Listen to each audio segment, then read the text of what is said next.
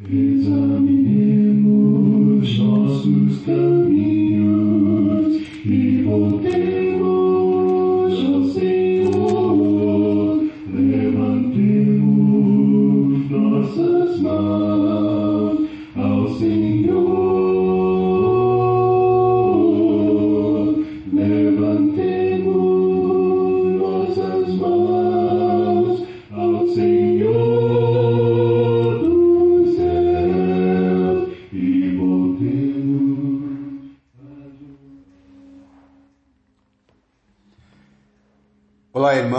e amigos, estamos juntos mais uma vez para o nosso café com Deus. Meu nome é Edivaldo José e hoje gostaria de compartilhar mais uma meditação baseada no livro de Atos, capítulo 24, versos 14 ao 16. Assim diz a palavra do Senhor. Confesso-te, porém, que adoro o Deus dos nossos antepassados como seguidor do caminho a que chamam seita. Creio em tudo que concorda com a lei e no que está escrito nos profetas, e tenho em Deus a mesma esperança desses homens, de que haverá ressurreição tanto de justos como de injustos. Por isso, procuro sempre conservar minha consciência limpa diante de Deus e dos homens. Paulo, nesse capítulo 24, está sendo acusado por um judeu, um, um judeu chamado Tértulo, o sumo sacerdote Ananias e alguns outros anciãos que desceram de Jerusalém até Cesareia para esse fim. Qual era o objetivo? Mentir, acusar falsamente, caluniar, infamar, etc. Papel próprio do diabo, pois a palavra diabo significa acusador. Ele é quem usa essas falas, pois é acusador, caluniador, infamador, próprio do seu nome. Devemos cuidar do modo como usamos nossas palavras e devemos cuidar também da nossa reputação, para que quando o caluniador agir, fique evidente a quem ele está servindo. Pois se proclama fé em Deus, mas calunia, mente, acusa falsamente, na verdade está servindo ao diabo. As acusações contra Paulo são estas, que se encontram nos versos de 1 a 9 do capítulo 24. Eles acusam Paulo de ser uma peste, ou seja, um perturbador, isso está no verso 5. Ele promove tumulto, ele provoca desordens, e ele sabe, esse advogado Tértulo, que os romanos nunca gostaram disso. Eles sempre prezaram pela pax romana e um perturbador seria facilmente eliminado. E esse era o propósito do acusador, do caluniador, eliminar a vida do apóstolo Paulo. Mas quem está no controle da vida de Paulo é Deus. Você lembra da promessa que Deus fez em capítulo 18, verso 10, quando disse para ele, para animá-lo, eu estarei sempre com você. E Paulo sabia disso, e sua vida está nas mãos de Deus e não nas mãos dos seus acusadores. Mas ele é acusado também de ser um agitador da seita dos nazarenos. É o que diz o verso 5. Verificamos que este homem é um perturbador, promove tumultos entre os judeus pelo mundo todo. Ele é o principal cabeça da seita dos nazarenos. Muitos judeus achavam que nada de bom poderia sair de Nazaré. Falaram isso a respeito de Jesus, em João 1,46. Os cristãos que eram conhecidos como nazarenos ou seguidores do Nazareno eram vistos como desprezíveis pelos judeus.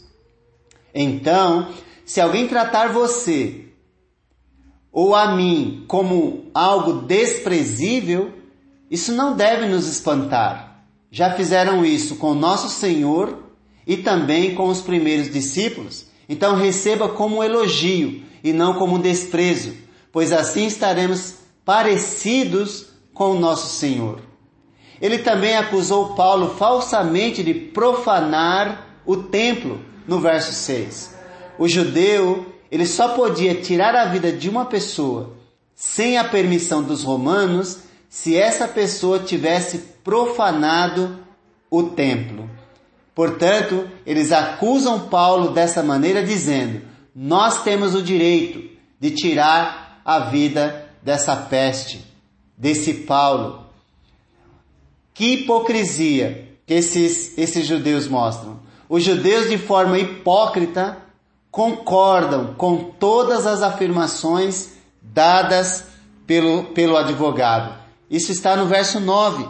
Os judeus confirmaram a acusação, garantindo que as afirmações eram verdadeiras. Todas as acusações sendo falsas e todos eles sabendo disso, concordam com as calúnias, com as difamações, com as acusações. O advogado, o advogado Tértulo começou bajulando o governador romano. Esse governador era mal visto, indesejável, corrupto, violento e odiado entre os judeus e termina o, o Tértulo com essas acusações que não podiam ser provadas.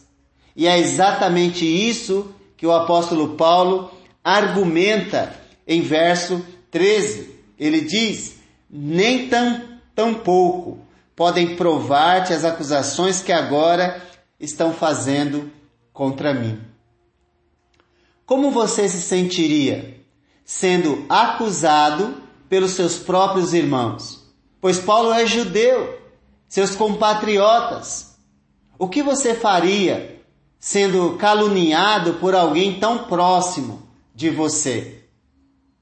Não mude sua conduta por conta da conduta do malfeitor, do acusador.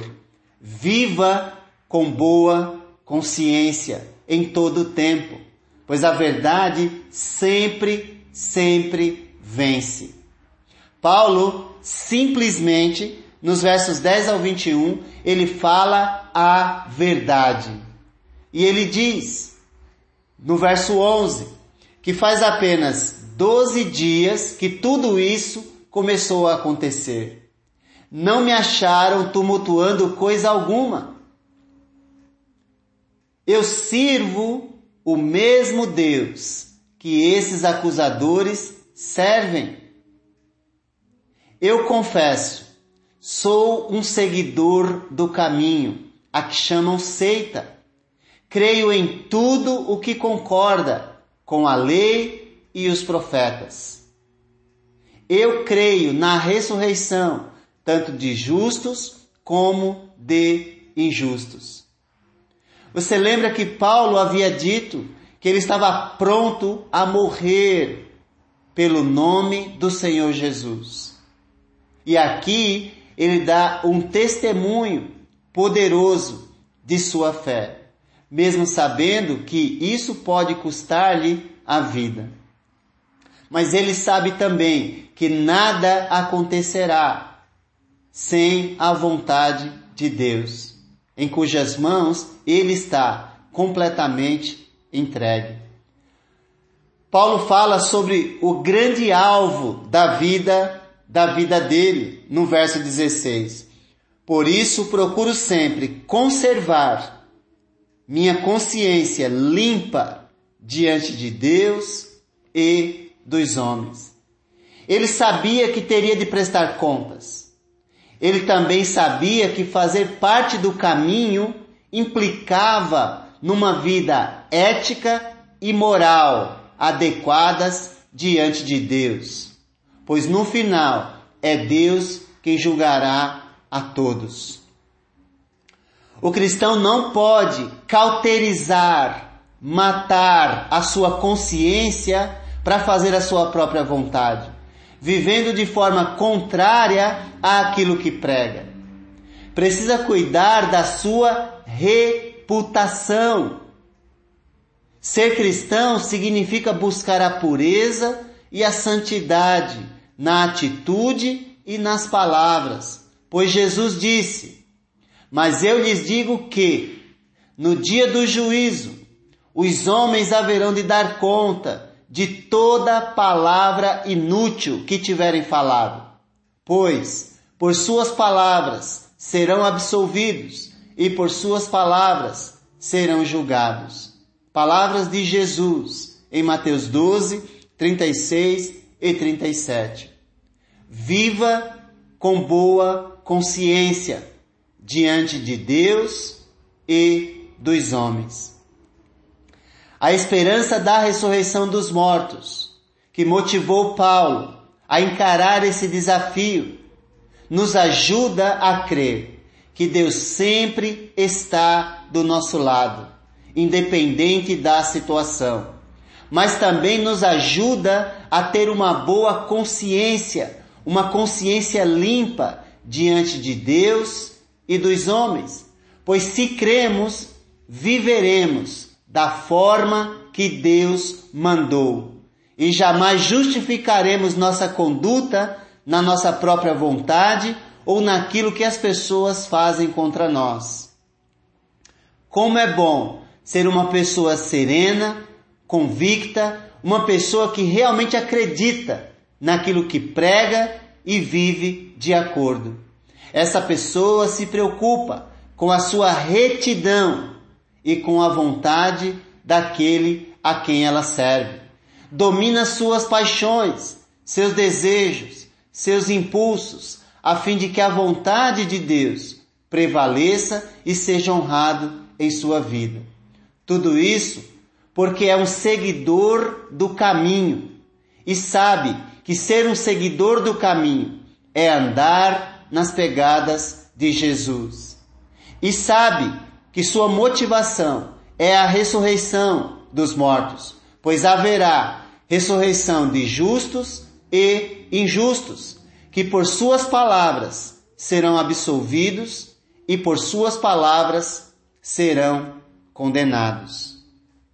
Você tem vivido com boa consciência diante de Deus?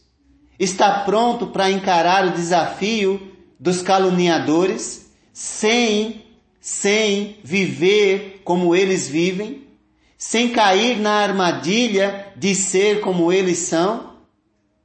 Que Deus nos abençoe, para que jamais nós mudemos nossa conduta em função daquilo que o outro faz contra nós.